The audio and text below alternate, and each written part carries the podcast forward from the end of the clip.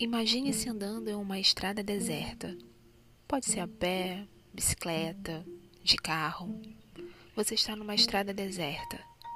Você vem tranquilo na sua viagem. E quando você olha, uma figura estranha, medonha, aparece no seu caminho. Ela tenta lhe atacar, grudar em seu corpo, sugar a sua alma. Eu sou Suzana Chaves Linhares e esse é o Histórias Soturnas.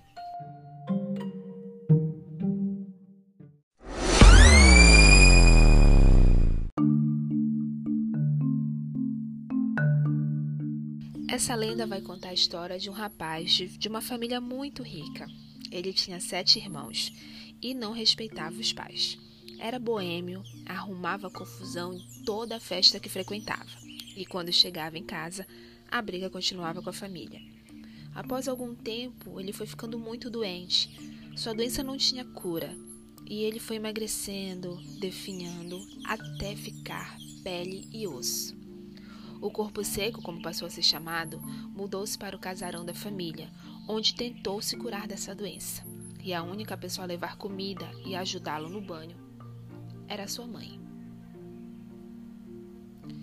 A lenda do corpo seco fala de um homem muito malvado que prejudicava as pessoas.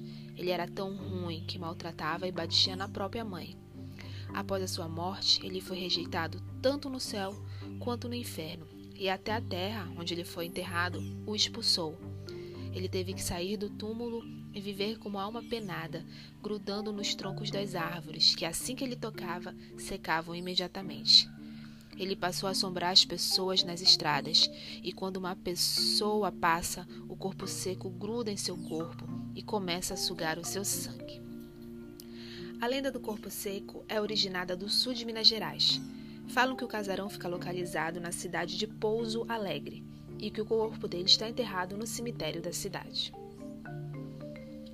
Suas feições são horríveis porque não apodreceu, já que a terra não o consumiu a imagem de uma criatura de pele e osso, com grandes unhas e cabelo que não para de crescer.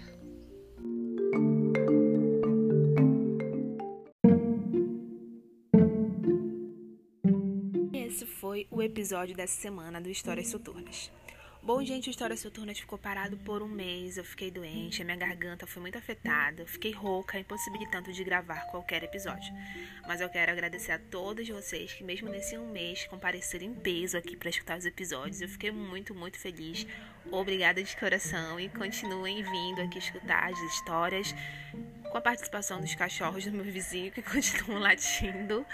E continuem vindo aqui visitar os, episódios. É, compartilhe com os novos com seus amigos, né, trazendo novos amigos para cá. E também um lembretezinho, agora no mês de junho eu lancei o meu novo suspense, Assassinato em Nova Orleans. Então, para quem curte a edição física, né, o livro físico, ele está à venda no site da Wiclap. Mas quem curte e-book, é só ir no site da Amazon que ele tá lá disponível, né? Rapidinho, entrar no Kindle. Também tá no Kindle Unlimited. Eu vou deixar o link aqui, né, para quem se interessar. E se tu conheces alguma lenda urbana, algum caso sobrenatural e quer compartilhar aqui no Histórias Soturnas, só manda um direct lá no meu Instagram, arroba Suzana Chaves Linhares, que eu vou ter um prazer enorme de construir uma narrativa e trazer aqui pro podcast. Beijos e até a próxima sexta-feira.